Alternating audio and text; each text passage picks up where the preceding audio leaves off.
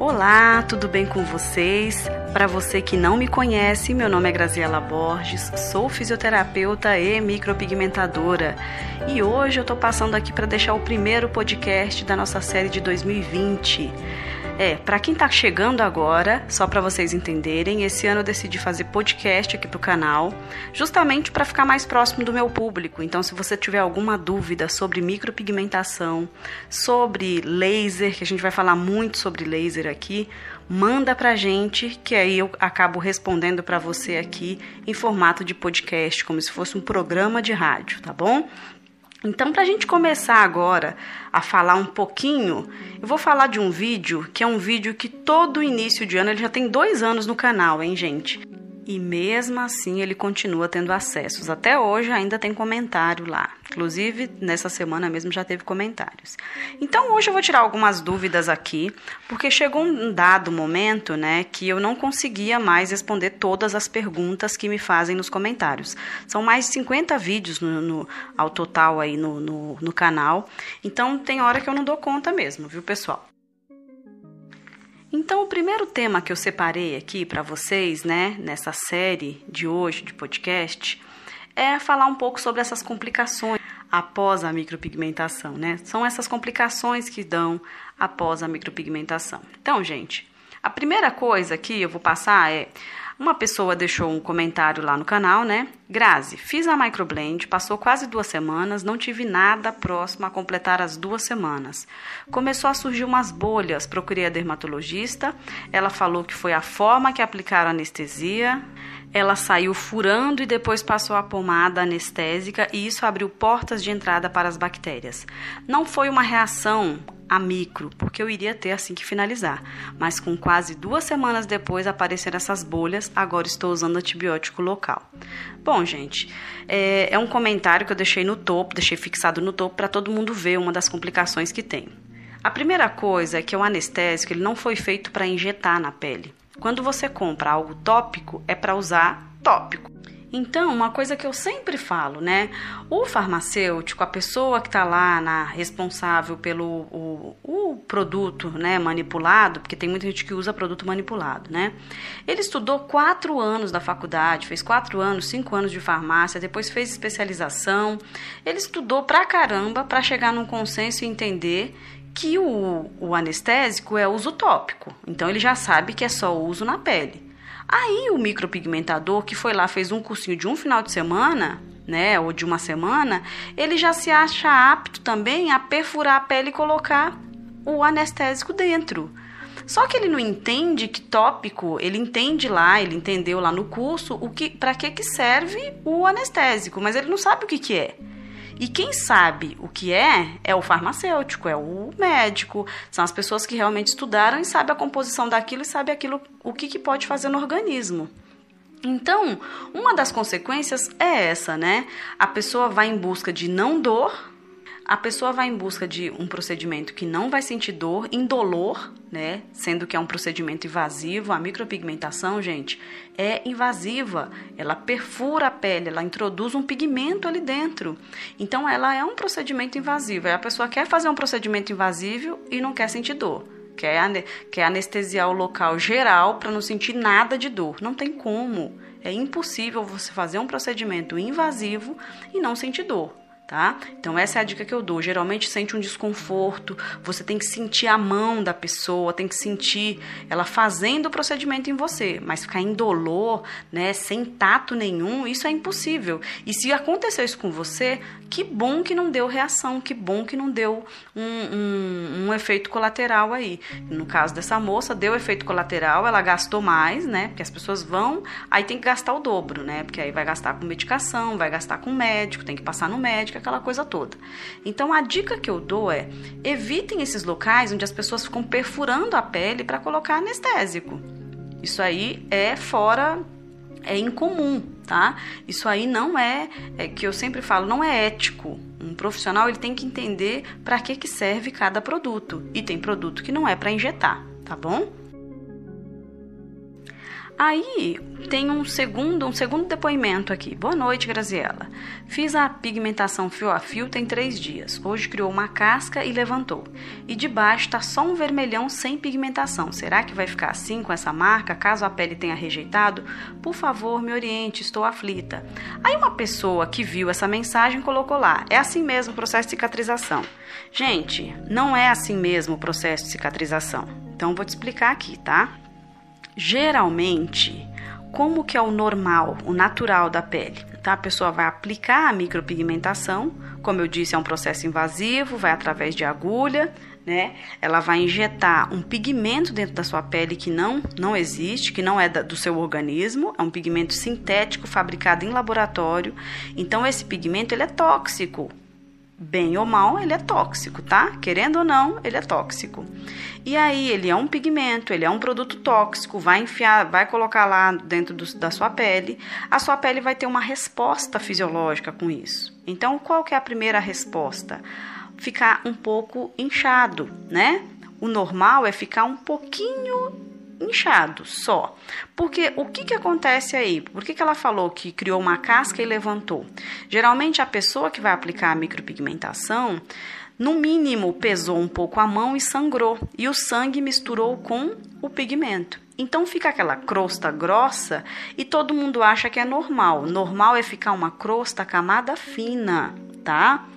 O normal é ficar aquela crosta bem suave, que conforme você vai hidratando, ela vai fazendo como se fosse uma esfarelada, ela vai ficando esfarelada, descamando, como se fosse uma descamação. Esse é o ideal. E aí os pontinhos que ficarem de casquinha mesmo, são aqueles pontinhos que vai ter o retoque. O ideal não é a sobrancelha inteira ficar com casca, tá? A sobrancelha inteira eliminar aquela crosta gigante. Isso é anormal, tá bom? E aí, como ela falou aqui, de baixo tá só um vermelhão sem pigmentação. Lógico, o que, que aconteceu? A pessoa que aplicou machucou a pele, né? Sangrou, machucou para aplicar a, o pigmento e aí, como tua própria resposta fisiológica, ela expulsou né, esse pigmento com esse sanguinho, como se fosse uma casquinha de ferida. Já viu uma, uma feridinha quando dá, não forma aquela crostinha, aquela casquinha? Aí, conforme vai cicatrizando, ela vai se descolando da pele e vai ficando uma camadinha fina, que depois regenera e volta a ser a sua pele de, de novo. É mais ou menos esse processo, tá? Então ela machucou, ficou a feridinha lá com pigmento e aí ela vai se regenerando. Esse vermelhão, a, a indicação, o que, que eu falo né, para o cliente? Não faça micropigmentação em cima desse vermelhão, porque a camada da tua pele já está um pouco fina, né? Que ela está em processo de recuperação. Aí você vai lá e machuca de novo, pode gerar cicatriz. Então, o que, que eu geralmente indico para cliente, tá? Espera passar esse processo, recupera essa pele passa em uns dois, três meses hidratando de novo, aí vai ficar aquele vermelhão bem suave, aquele vermelho bem suave, bem clarinho, e aí dá para fazer de novo um procedimento. Mas espera, tem gente que não, que é ansioso, que ficou vermelhidão, ficou daquele jeito, tá aquela camadinha fina, vai lá e pigmenta de novo, e vai pigmentando, e vai pigmentando. E aí não pega, gente, não pega, porque o que, o que faz aquele, esse pigmento ficar fixo são essas primeiras camadas da pele e aquele comecinho da derme derme papilar ali, né? Então é a epiderme com o comecinho da derme. Se eu estou favorecendo onde não, onde não tem a epiderme, onde não tem as primeiras camadas da epiderme, eu não vou favorecer essa recuperação celular, né? Então, e aí essa regeneração não vai acontecer. Então, o que pode depois, no futuro, ocasionar é não fixar o pigmento mesmo. O teu corpo vai expulsar toda vez que entrar lá, ele vai expulsar. Por isso que eu sempre falo, prepara a tua pele para fazer micropigmentação, tá bom?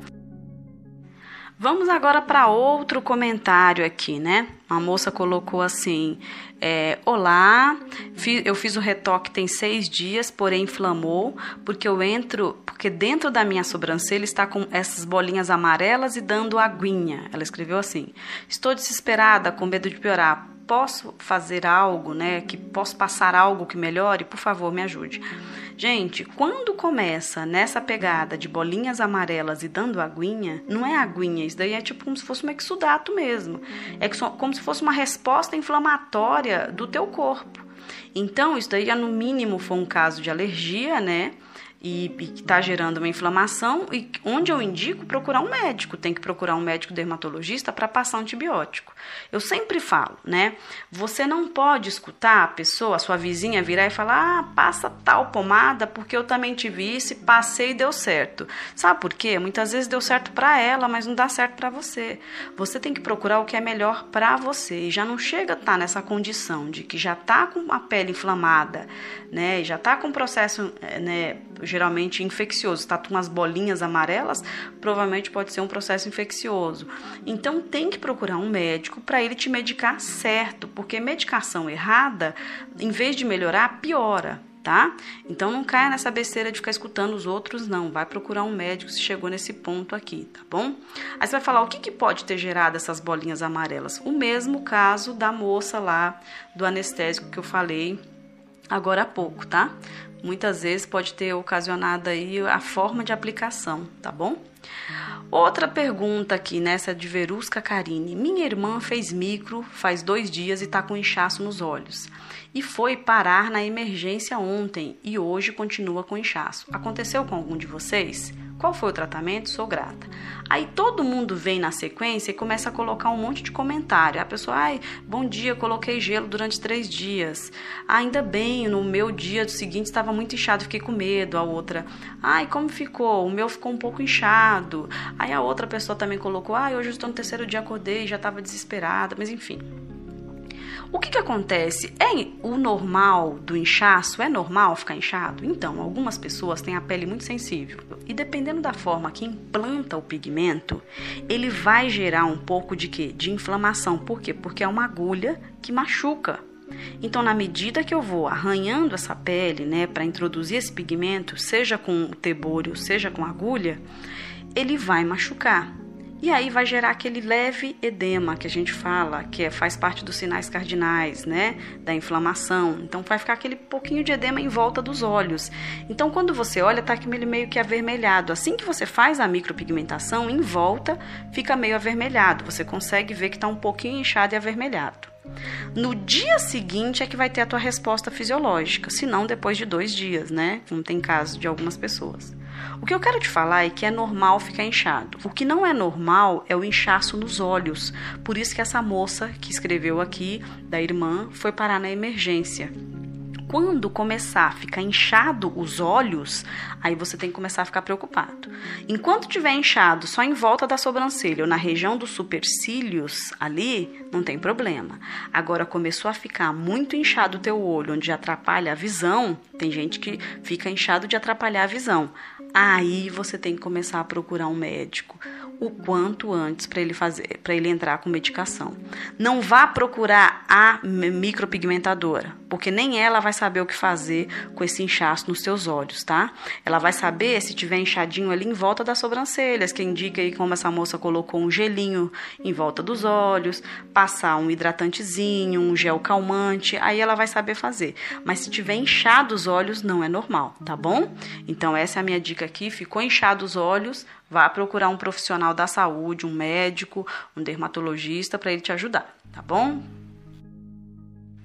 Outro comentário aqui no Complicações, né? Boa noite, eu fiz a micropigmentação e fiz o retoque três vezes porque tenho muito colágeno no rosto. Agora, na quarta vez, fiz uma compactada. Será que agora pega? Dessa vez doeu mais que as outras vezes que fiz só nesse ano.